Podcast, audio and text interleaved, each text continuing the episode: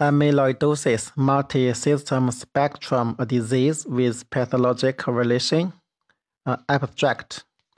Amyloidosis is a group of conditions defined by extracellular deposition of insoluble proteins that can lead to multi-organ dysfunction and failure. The systemic form of disease is often associated with a plasma cell dyscrasia, but may also occur in the setting of chronic inflammation, long-term dialysis, malignancy, or multiple hereditary conditions.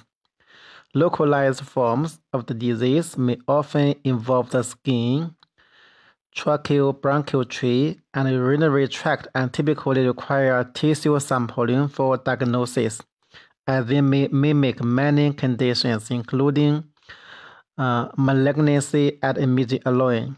Advancement in MRI and nuclear medicine have provided greater specificity for the diagnosis of amyloidosis involving the central nervous system and heart, potentially obviating the need for biopsy of the affected organ in certain circumstances. Specifically, a combination of characteristic findings and non-invasive cardiac MRI and a skeletal scintigraphy in patients without any underlying plasma cell dyscrasia is diagnostic for cardiac transthyretin amyloidosis. Histologically, the presence of amyloid is denoted by staining with Congo red and the characteristic apple green mm, mm, birefringence under polarized light microscope. Microscopy. The imaging features of amyloid vary across each organ system but share some common patterns, such as soft tissue infiltration and calcification, that may suggest the diagnosis in the appropriate clinical context. The availability of novel therapeutics that target amyloid protein fibers, such as transthyretin, highlights the importance of early diagnosis. Introduction Amyloidosis describes a heterogeneous group of disorders in which there is abnormal deposition of insoluble misfolded proteins in the extracellular spaces, leading to organ dysfunction. Amyloid is comprised of protein aggregates formed by soluble protein subunits that assume a cross-beta pleated sheet configuration that characteristically stain with Congo and demonstrate a Congo red and demonstrate a combination of anomalous colors on the polarized light. Light, classically apple green, um, birefringence. Multiple types of amyloid are classified according to the type of fibrillar protein which can now be determined with high accuracy by use mass spectrometry techniques that rely on tissue sampling. The disease can be localized or systemic and often involves multiple organ systems in the latter case.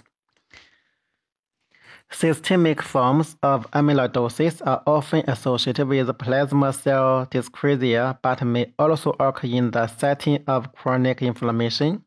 Systemic forms of amyloidosis are often associated with plasma cell dyscrasia, but may also occur in the setting of chronic inflammation, long-term dialysis, malignancy, and hereditary conditions. Recent advancements in imaging have showed greater specificity in imaging-based diagnosis of amyloidosis, especially in the heart.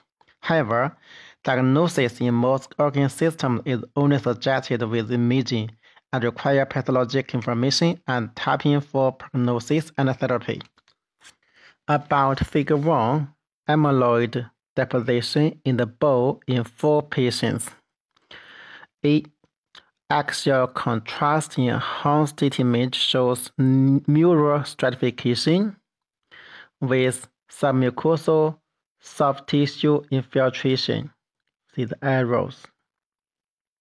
In a 70-year-old woman with multiple myeloma and small bowel amyloidosis, B and C is sagittal contrast enhanced CT image shows diffuse mural edema of the right colon. In the 73-year-old man with systemic amyloidosis, corresponding colon colonoscopy image shows multiple small irregularly shaped and uh, shallow ulcers. Biopsy results confirmed focal amyloid deposition in the muscularis mucosa. Uh, D. Uh, photograph, photomicrograph showed shows a histopathologic specimen from a gastric biopsy with intensive pale pink amorphous material throughout the lamina propria, consistent with the presence of amyloid. In a 41 year old man with lysozyme amyloidosis. E. As the photomicroscope micrographs show characteristic histopathologic findings at a high power microscopy with the presence of amyloid, including positive staining with Congo red and apple green on the polarized light. In a 72 year old woman with colonic amyloidosis,